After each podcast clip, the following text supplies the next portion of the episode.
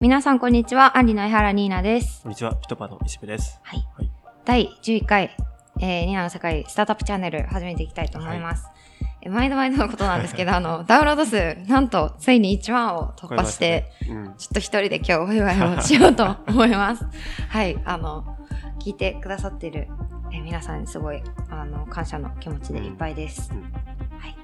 では、今日も、あのー調達ニュースから入っていきたいと思います。えーこの調達ニュース結構ツイッターとかでも、あの、日本語の記事が、えー出て、なんかそこそこバズっていたので、ご存知の方も多いと思うんですけど、えーワンパスワードという、うん。あの、パスワードの作成とか管理とかをしてくれるツールうん。を提供する、えースタートアップ。まあ、スタートアあはいはいはいップとい。うか、まあ、創業から14年ぐらい経ってるので、うんまあ、厳密にこう、スタートアップ的な成長とか調達をしてきたわけではないんですけれども、うんまあ、その会社が、えっ、と、アクセル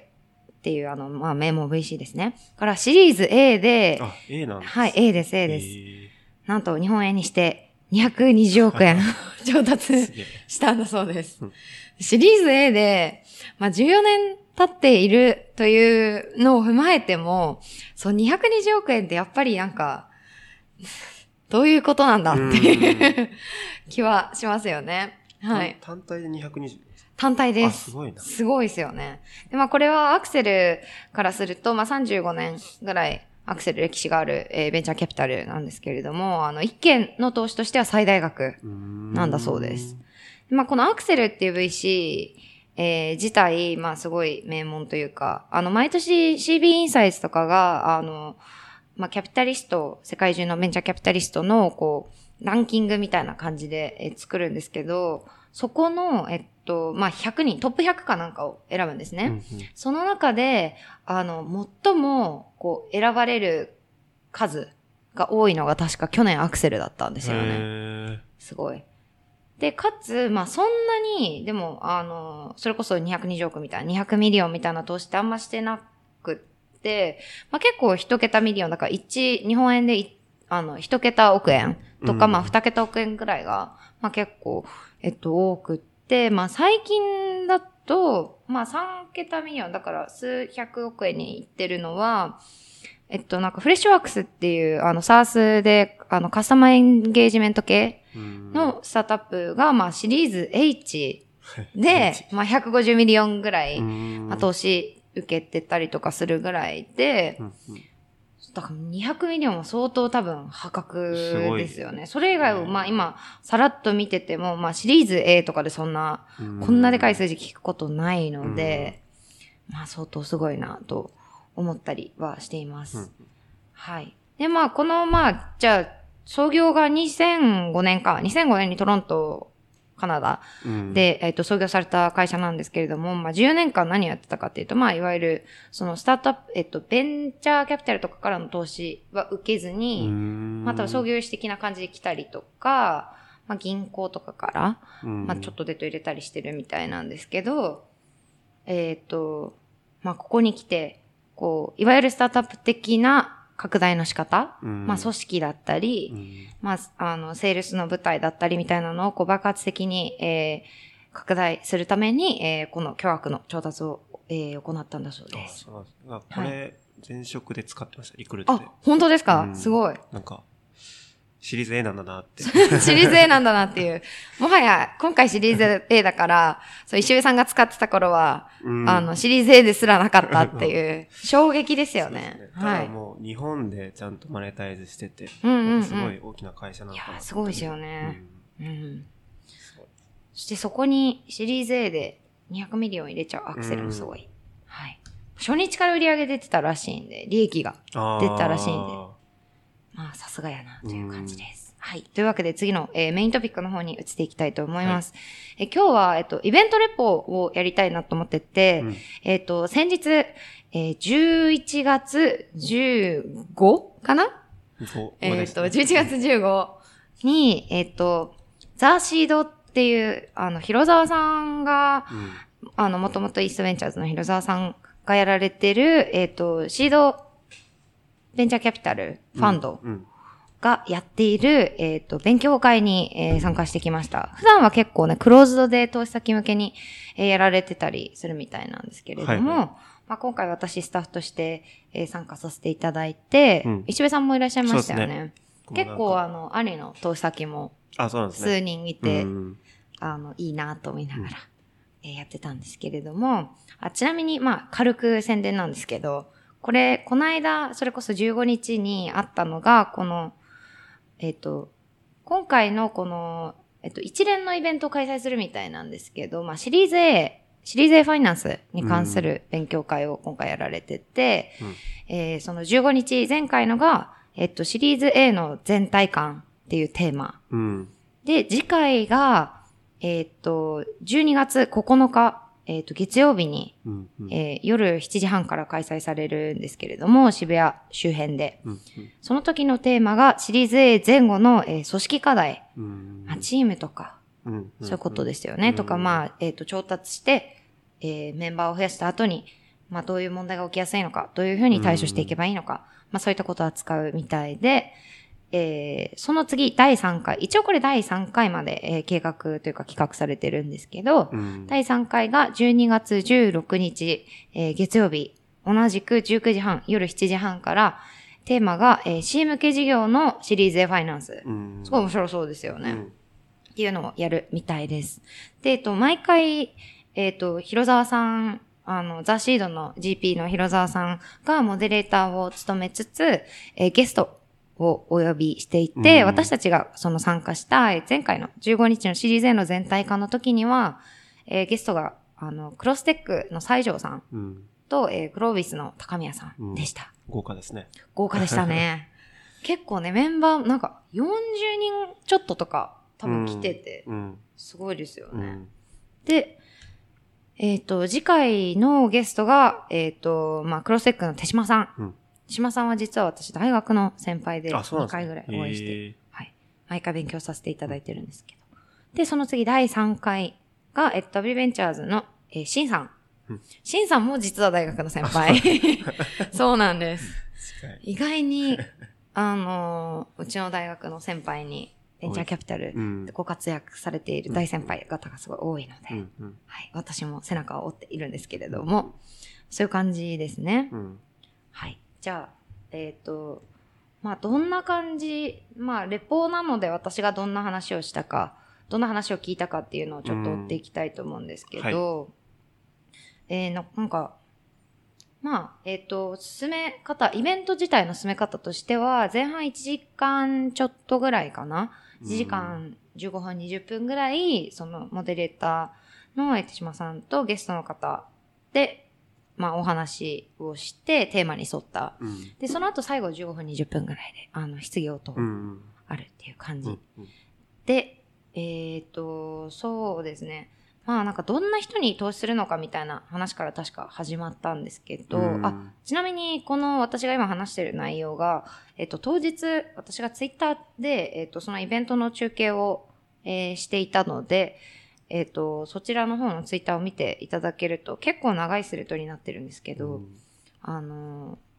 流れがうん終えるかなと思います。なんか、ハッシュタグ作ってましたね。あ、そうです。ハッシュタグザシードミートアップうん。うん。で、えっと、一応全部大文字で、スペースとかアンダーバーとか特にありません。うん。それで、えっと、追っていただければと思いますうん。はい。まあ、どんな人に投資するのか。で、まあ、えっと、高宮さんがおっしゃってたのは、まあ、最近あの、レイズされた6号ファンドって400億円ぐらいの規模なので、うん。まあ、よくレイトステージ特化なのかとか聞かれるらしいんですけど、まあ、そんなことはなくて、とシリーズ A が6割ぐらいそれちょっと僕、めっちゃびっくりしました。そうですよね。私もなんか結構すごい大きめにドカンとうんやるのかなと思ってたので、6割って半分以上じゃないですか。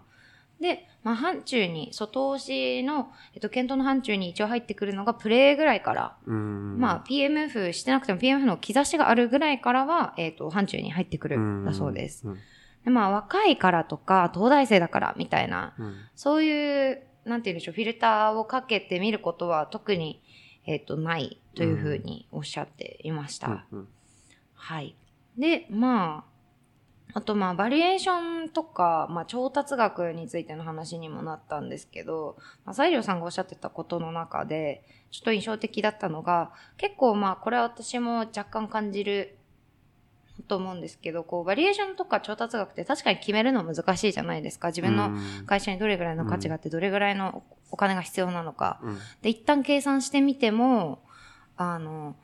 ちょっと、まあ、うちには高すぎるんじゃないかみたいになって、こう、バリエーションすごい気にしちゃうみたいなのって、まあまああると思うんですけど、まあ、そういう、なんか忖度は一旦置いといて、その自分が最終的に、えっと、どこを目指しているのかっていうところから逆算して、ちょ、あの、一度その自分の理想とする、あの、資本政策を書いてみろっていうふうにおっしゃってたのは、すごい面白いなと思いましたね。うんそうみんな多分、ある程度のひな形だったりとか、うんまあみんなこれぐらいでこれぐらい調達するよね、みたいな。うんもちろんそういうのって、まあ相場感っていうのはもちろん大事なんですけど、うんそういう中で、こう一度その自分の理想だったりとか、自分はこういうふうに舵を取っていきたいんだっていうのを、えっと、なんて言うんでしょう、表示、表明するのはすごい大事っておっしゃってましたね。うんで、まあ、あの、あとは、まあ、投資家からこう、厳しいことを聞かれたりとか、まあ、なんて言うんでしょう。ちょっと渋った態度だったり、乗り気じゃないなっていうのを多分話してて、まあ、わかるっちゃわかる時が当然あると思うんですけど、まあ、そういう時には、まあ、絶対にひるむなと。うんまあ、難しいですけどね。うんだから、その、まあ、バリエーションとか低く見積もりすぎずに、こう、自分がどこまで行きたいのかっていうのを求め続けることが大事ってうん言ってましたね。ねなんか合わなくてもそうですよ合いそうな人を紹介してもらえるとかあっておっしゃってましたよね。確かにそれはめっちゃ思いますね。うん VC 間って結構なんかお互いを知っているし、うんあの、お互い紹介したり、うん私も紹介してもらうこととかあったりするので、うんはい。そうですね。まあ、一方で、えっと、注意してほしいっていうふうにおっしゃってたのが、あ、これ高宮さんが確かおっしゃってたんですけど、あの、やっぱりこう、もうお金があと、例えば3ヶ月で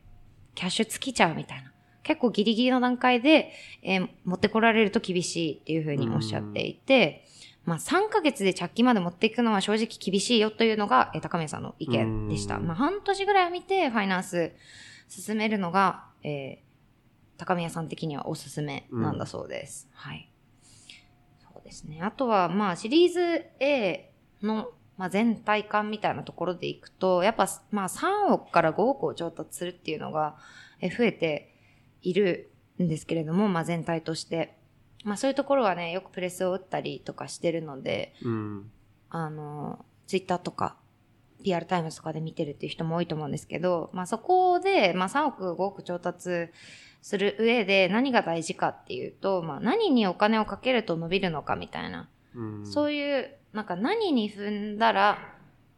何がどれくらい伸びるのか、みたいな、こう、ある程度の、えっと、予測ができることが大事っていうふうにおっしゃってましたね。あと印象的だったのが、高宮さん、こう、いきなり来た案件に投資するっていうよりは、まあなんかそれこそ調達をまだ考えてないような、うん。まあ一応その将来像はありつつも、その具体的なファイナンスを始めてないような1年とか2年ぐらい前からご飯を食べに行った人に投資することが多いですみたいな 話をしてらっしゃったじゃないですか。それこそ焼肉行ってたとか。なんかそういうディスカッションって、でも確かに、あの、お互い、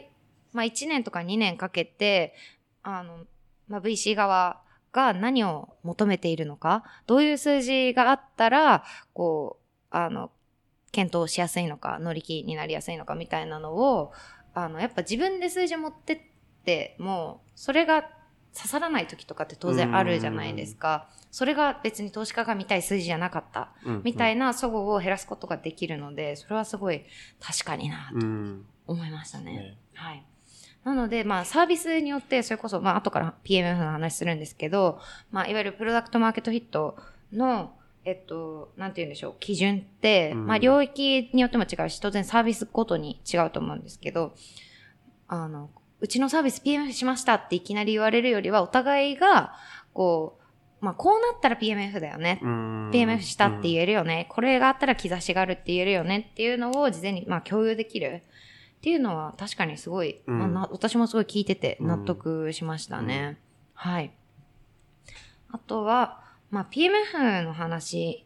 でいくと、まあ、それこそ私一時期 PMF について調べ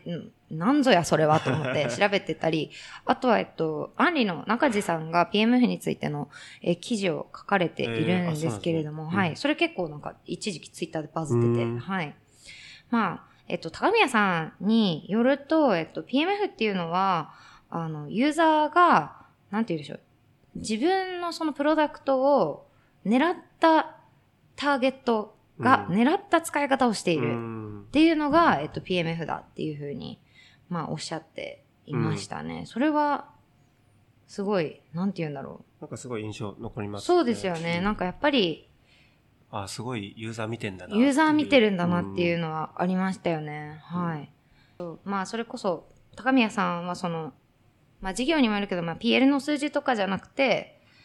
まあ、とあとは、変にこう、まあ、界隈の人がすごい使ってるから謎にトラクション出てるみたいなのは、まあ、無意味だよっていうふうに、うん。まあ、言い切っていて、あそれもそうだなと 思ったり、あとはなんか、こう、サービスのユーザーだったりとか、ユーザーのコミュニティみたいなものに、うん。もう盛り上がってるような空気感があるときに、それ PMF の兆しと言えるみたいな、うん。胸の話をおっしゃっていて、なんかそういう、こう、なんて言うんでしょう、ちょっとぼやっとしたといううか、んまあそれって、なんていうか、投資家側としてもそれを見抜けるか見抜けないかってすごい、うんあの、裁量かかってくると思うんですけど、うんそういうのを高宮さんだったりとか西条さんみたいなのも見てるっていうのは、すごいなんか説得力がうん。ありましたよねね。うんはい。で、まあ、シリーズ A 以降は、まあ、再現性のゲームだよみたいなうん話もおっしゃっていて、うんシリーズ A はまあ PMF が見えかけてるラウンドで、まあ、ただ、まあ、がっちり当然 PMF してなくてよくて、まあ、ユーザーのニーズが検証できてるとか、さっき言ったように何を踏めば、何、どんな数字がどれぐらい上がるか分かってるとか、うんターゲットユーザーが完全に特定できてるぐらいのテンションでいいよっていうふうにおっしゃってましたね。こう、なんか、僕はすごいギャップがあったんで。本当ですか？なんか、なんだろうな。シリーズ A ってもうちょっと、本当にお金突っ込めば、うんうんうん。妥当に伸びるみたいな。まあ そってうですよね。いうイメージだったけど、はい。なんかそこがちょっと変わったなっていうのはすごい有意義ですね。そうですね。はい。あとまあ、そうですね。まあ、西条さんが PMF についておっしゃってたのは、まあ、こう、今まであったようなビジネスモデル、これはもちろんいい意味で、うんに当てはめる場合は、まあ、PMF とかユニットエコノミクスとか A の調達時に見るけれど、うん。まあ、例えば VR だったりとか、これからだよね、みたいな。まだビジネスモデルとか特にないよね、みたいなものの分野では、あの、未来の PMF 感があるかどうかみたいなものを評価するって言ってて、それすごい面白いなと思ったし、で、そこの判断基準として、その、えっと、ファウンダーが、どれぐらい、その自分の事業に熱量を持ってやってるかとか、それに対して信ずるものがあるのか、うん、みたいなものをすごい、あの、評価してる、重視してるって言って、うん印象的でしたね。はい。ですねあとはまあ、投資したいテーマの話とかも私は結構印象的だったなと思ってて、あーあの、西条さんが、まあ、投資テーマとか、投資したい人物像とかありますかっていうふうに、あの、参加者の方から質問されたときに、まあ、投資テーマっていうよりも、こう、時代に寄り添うっていうのを、うんまあ、キーワードにうんやってますみたいな。うんで、あの、これまで、その、ある市場が盛り上がってるみたいな。うん。ちょっと波が来てるよね、みたいな時に、ニーズに対して、まっとうに正しく答えてれば波に乗れるっていう事例を見てきたと。うん。なので、まあ、新しい技術が登場した時に、えっと、その技術がどういう産業に、まあ、周辺の産業に影響を与えるのか、うん。変化を与えるのかっていうのはマッピングしてるみたいに、うん。まあ、おっしゃってたので、それはぜひ、ちょっと私もやりたいなと思ってて、まあ、デバイスの変化とかも結構大きいじゃないですか。それこそ、まあ、石部さんピトパってやられてますけど、うんそれって、それこそあの、AirPods とかうん。そうのね。あの、どんどん台頭というか、それが人気になってきて浸透するっていうのが多分サービス浸透を一気に後押しすると思うので、そういうなんかデバイスだったりとか、うん。まあデバイスの価格だったり、性能だったりとか、まああとは、なんて言うんでしょう。デバイスを支える技術、うん。例えば、なんて言うんだろうな、充電が長く持つようになるとか、あの、電池が小型化してデバイスが小型化するとか、そういうなんか周辺機器の動きみたいなのもしっかり見ていかないと、その時代に寄り添うみたいなのってできないんだろうなっていうふうにか帰り道すごい考えながら、はそうい。ですね。はい僕とかソフトウェアだから、ハードがどう進化するのか、そうですよね。キャッチアップして、うん。それに寄り添うっていうのはなんか、そうですね。確かになっていうのは。うん。あと、高宮さんはそのテーマとか、投資したい人物像について、なんか一応まあテーマとかはあるんだそうで、あの、投資したい人物像というよりは、何人かいいなと思ってる人は、なんか、あの、リスト化して定期的にご飯行ってるみたいな話されてて、おーすごいなと思ったんですけど、うん。まあ確かにこう好きなテーマの発信については私もこうこういうテーマ好きですって言うと、まあそういう関連をやってる方が連絡くれたりとかう、ん。関連記事をいただくこととかがあってすごくありがたい。うん。し、高宮さんもそういういいサイクルができることがあるっておっしゃってる一方で実際は、まあ高宮さん自身狙ってなかった領域に、まあ投資することだったりとうか、ん。そんな領域があるんだ、そんな領域が成長してるんだっていうのを、まあ起業家の方から気づかされることも、うん。まあ多いって言ってて、まあそれこそ、あの、一期一会的な要素がすごい強いっていうふうに言ってたので、うんまあそれは大事に確かにしていきたいですよね。ねだからそれ聞くとなんか、その必ずしも投資テーマうんうんだけが投資されるとかではそうないんだですよねなっていうのは。そうですね。それこそ、私も最近なんか、あ、そんな、あの、サービス、よく考えついたな、みたいな人に会ったりして、えあそういうの本当にワクワクしますよね。全然もう投資テーマとかで考えたこともなかったみたいなことがあったりするので、はい。いや、いいなと思います。あとはまあ、えこれ、まあ、起業家の方は気になるかなと思うんですけど、コンタクトの仕方ーについて、えっと、西条さんはツイッターの DM は基本的に合わないと。うんまあ、判断が難しいっていうのがうん大きいんだそうです。なので、8割は人からの紹介っていうふうにおっしゃってました。うんまあ、一方で同じくクロステックの手島さんは割とツイッター見てるそうで、うん自分からコンタクトすることもあるみたいにおっしゃってたので、まあ、それは結構人によりけりなのかなと思ったり。あとは高宮さんもツイッターではあんまり合わなくて、人の紹介がまあ圧倒的だと。うん8割ぐらいが人の紹介っていうふうに確かおっしゃってましたね。うんはい。あとは、えっと、えー高宮さんも西条さんもおっしゃっていて印象的だったのは、えっと、伸びている人の周りにいる起業家とか、なんかコミュニティの話があったじゃないですか。あれ面白かった。あれ面白かったですね。うんやっぱこう、周りに、例えば自分が同世代だったりとか、まあ近くで一緒に仕事してて同じコミュニティにいたみたいなうん起業家のうち、一人がパッと伸びると、まあ悔しいみたいな気持ちも当然あるし、あとはなんか、あいつがいけたんなら私もできるんじゃないかみたいな、そういうエネルギーでコミュニティが一気にガッて伸びることがあるみたいなな話をしてて、こう、良質な起業家コミュニティみたいなもものが、まあ、あって、そこで誰かがエグジットしたら周りもみんな同じようにエグジットしたりするよみたいな、うん。言ってたので、結構優秀な起業家からの紹介はすぐ会うみたいな感じでうん。西条さんおっしゃっていて、ね。うん。なるほどみたいな。それってでも確かに空気感みたいなものを、うんあの、見るのは大事だよって、伸びてる会社がどんな空気感でやってるのかを見るのは大事っていうのは、私もあの、アンリさんとかから言われてたりしてたので、うんここはやっぱりあるんだろうなっていうふうに思いましたね。はい。あ難しいですね。はい。そんな感じですね。うん。村感がちょっと感じたけど。そうですね。それはなんか、確かにあって、こう、うちはうちわで完結してしまうっていうのは、まあ、うん。まあ、よしあしですよね。どうしても、外野にいると、というか、内輪にいなかったっていう、それだけで、例えば会う機会すら与えられない可能性があるっていうのは、まあある種、課題として捉えられてもいいかなと思う一方で、逆にそういうのに会ってくれる人うん。まあ私、私結構雑多に誰でも基本的に会ってるんですけど、うん。そういうところからの紹介だったりとか、まあうん。広沢さんとかこのイベント主催した、広沢さんとかは結構ツイッターでも会いますよって言ってたので、うん。そういうのは結構ね、あるのかなと思ったりしましたね。はい、そんなところでうん。今回は締めようかなというふうに思います。本当はね、もっといろいろ面白い話あったりとか、うん。あと、オフレコの話があったりして、ソーシャルで出てない話があったりするので、このイベントすごい学びがあるなと思ったので、うん。すごい宣伝みたいなんですけど、あの、別にこれは広沢さんから頼まれて宣伝してるとかではないんですが、あの、はい、ぜひ興味のある方は、あの、リンクを載せようと思うので、えっと、そちらの方を見て、えー、広沢さんにご連絡して、えーいただければなというふうに思います。これ次回のやつはもう応募できるんですか？多分できるんじゃないですかね。あそうなん。そんな感じですね。まあ、あとは私、個人的な話だと、えー先週11月14、15、テッククランチ行ってて、全部、えっ、と、結構セッション混んでて、全部話は聞けなかったんですけど、結構面白い話聞けたので、うんその話とかも、まあ来週あたりできればいいなというふうに思っています。はい。それでは、ちょっと今日は時間がね、経っちゃったので、質問はまた来週ということで、はい。はい。それでは皆さんありがとうございました。ありがとうございました。